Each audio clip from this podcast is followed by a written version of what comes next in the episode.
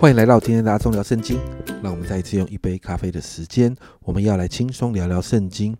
今天我们要来读诗篇的八十六到八十八篇。那诗篇八十六篇这一篇呢，是大卫的祷告。呃，一到七节呢，大卫恳切的就向神来祈求祷告。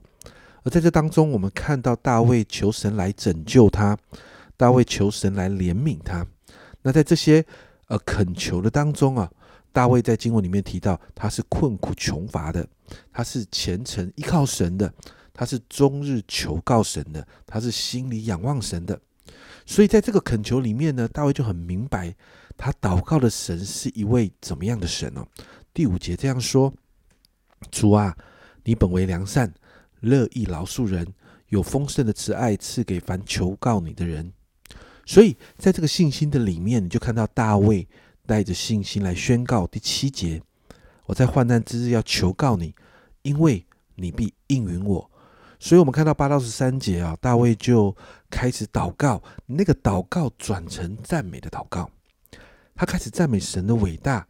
在这个赞美里面，我们看到大卫说：“没有人可以跟神相比，只有耶和华是真神。”而在这个赞美的祷告里面，你看到在十一节的祷告啊，耶和华，求你将你的道指教我，我要照你的真理行。求你使我专心敬畏你的名啊，敬畏你的名。你就看到大卫，因为他的心渴望更多的赞美荣耀神的名，原因是什么？因为是三节，这里说到：“你向我发的慈爱是大的，你救了我的灵魂，免入极深的阴间。”最后十四到十七节，大卫继续向神来祷告，提到有骄傲的人来攻击他，因此大卫向这位有怜悯、有恩典、不轻易发怒，而且有丰盛慈爱、慈爱跟诚实的神来祈求。求神来保护他，好让那些欺压他的人羞愧。在这篇祷告的里面呢，大卫把困境带到神的面前来处理。因着对神的认识，大卫就相信神会介入，而且拯救他脱离困境。这是诗篇八十六篇。接着我们看诗篇八十七篇，这是可拉后裔所做的赞美诗。一到三节，诗人赞美神的圣城。那这三节谈到神所建立的、所立的这个圣城啊，根基是稳固的，而且神亲自拣选这个地方，甚至呢，许多的预言哦，都指着这个圣城来说。接着四到六节就提到万民都要朝向这个圣城。第四节提到有几个国家都是以色列的邻国。那诗人在这边有一个盼望，就是期待这些外邦的国家呢。而且，他这几个国家其实也象征的整个呃整个呃全地啊，所以诗人期待是全地都要一起来敬拜这一位真神。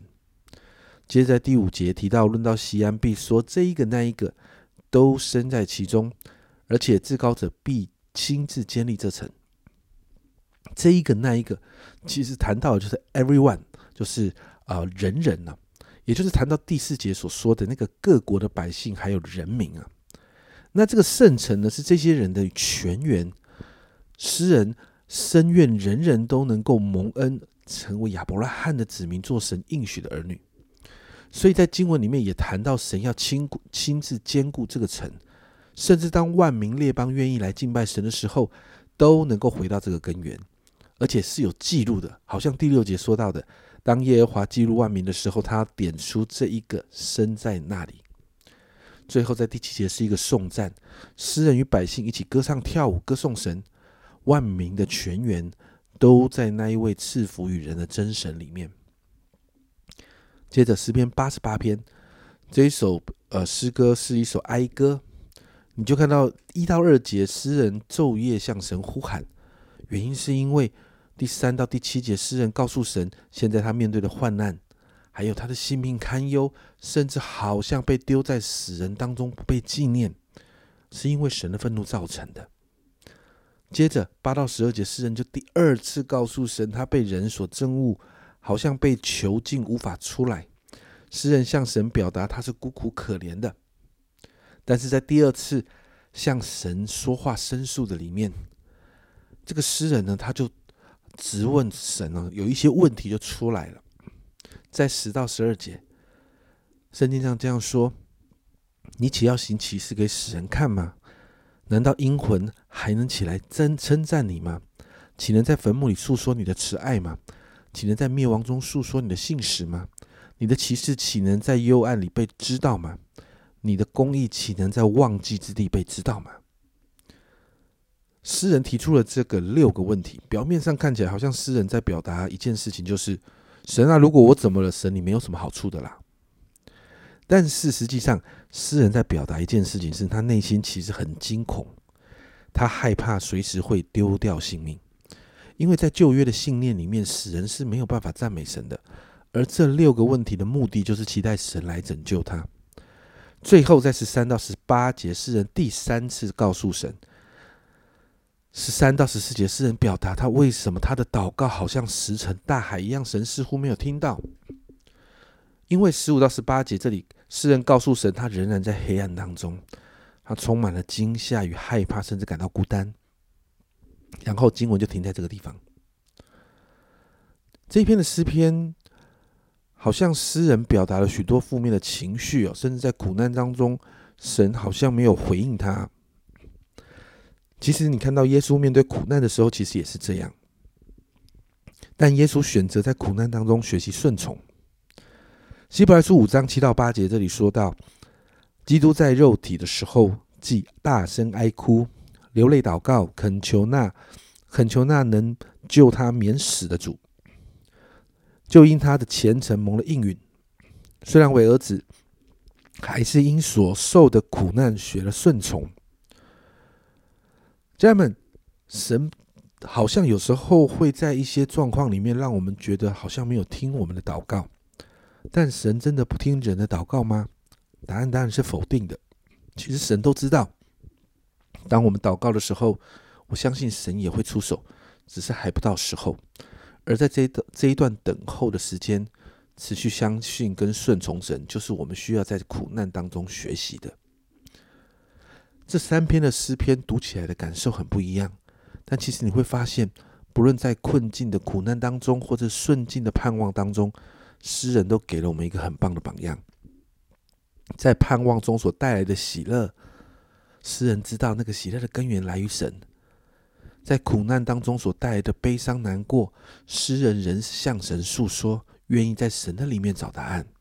我们看到一个以神为中心的生活跟思想方式，家人们，这才是属神百姓应该要有的生活。哎，所以我们来祷告啊！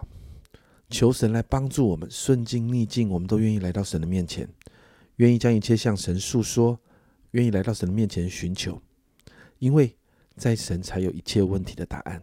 我们一起来祷告。主啊，有时候我们在祷告的里面，主啊，我们总是好像没有得到你的回应。主啊，有时候好像啊，我们在顺境里面，主啊，我们忘了。主啊，这些顺境带来的喜乐、平安，主啊，这些都是因为有你而来的。主啊，有时候我们在苦难的当中，在在逆境的当中，主啊，我们好像在祈求的里面，主啊，我们等待的时间里头，主啊，我们总是好像好像没有得到神你的回应，主啊，我们心里就有一点挫折。主啊，但主啊，今天我们看到这三篇的诗篇里面，主啊，我们真的向你说，主啊，主啊。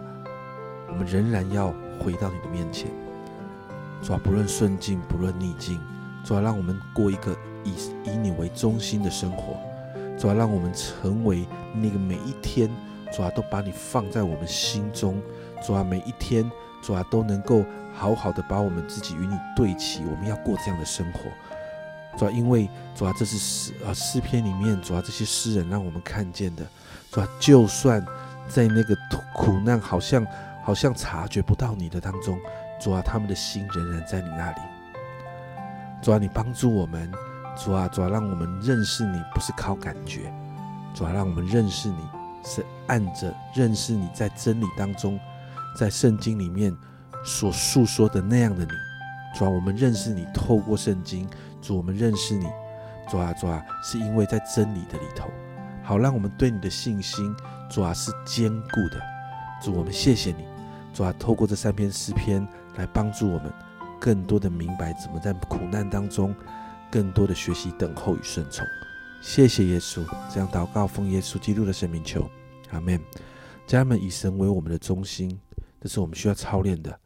顺境逆境都要来到神的面前来分享。无论何时，你要相信神都掌权。这是阿忠聊圣经今天的分享，阿忠聊圣经，我们明天见。